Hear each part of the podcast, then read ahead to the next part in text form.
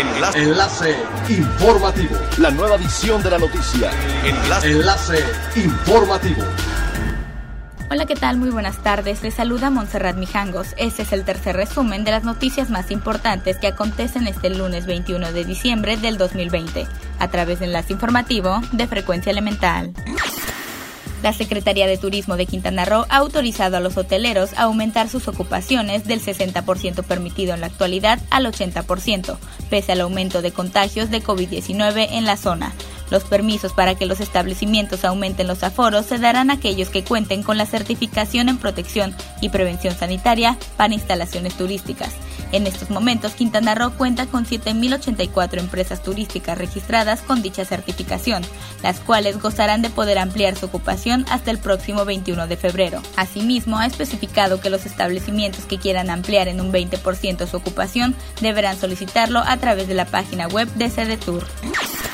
La ciudad de Playa del Carmen es uno de los destinos favoritos para vacacionar durante la Navidad, de acuerdo con el reporte de World Hotel Index de SiteMinder, que detalló una ocupación en el número de búsquedas del destino. El director regional para América Latina de SiteMinder, Jason Lugo, comentó que durante las vacaciones de invierno una de las opciones es viajar, y ante ello destinos como Playa del Carmen se están posicionando como los favoritos, el cual además trae una tendencia positiva con reservas que han incrementado hasta 118%.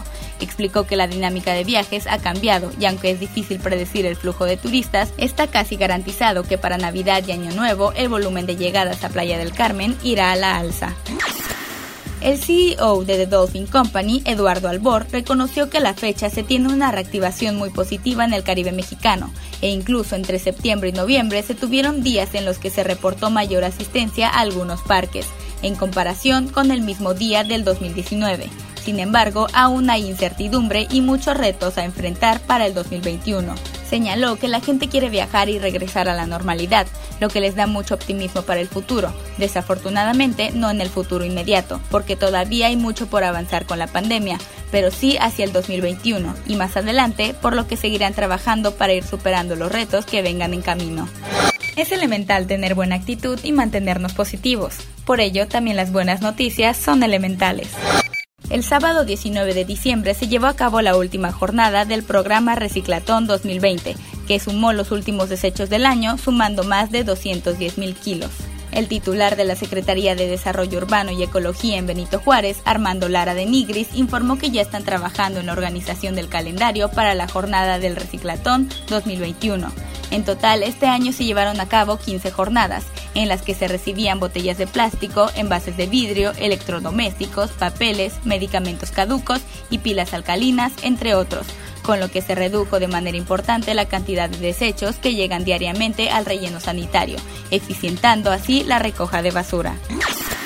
Siga pendiente de las noticias más relevantes en nuestra próxima cápsula informativa. No olvide seguir nuestras redes sociales, Facebook, Instagram y YouTube. Estamos como Frecuencia Elemental, en Twitter arroba frecuencia-e y nuestra página web www.frecuenciaelemental.com. Se despide Montserrat Mijangos y no olvide que es elemental estar bien informado. Enlace. Enlace informativo. La nueva edición de la noticia. Enlace. Enlace informativo. Es elemental que te conectes a nuestra frecuencia a través de www.frecuenciaelemental.com. Frecuencia Elemental. El cambio eres tú.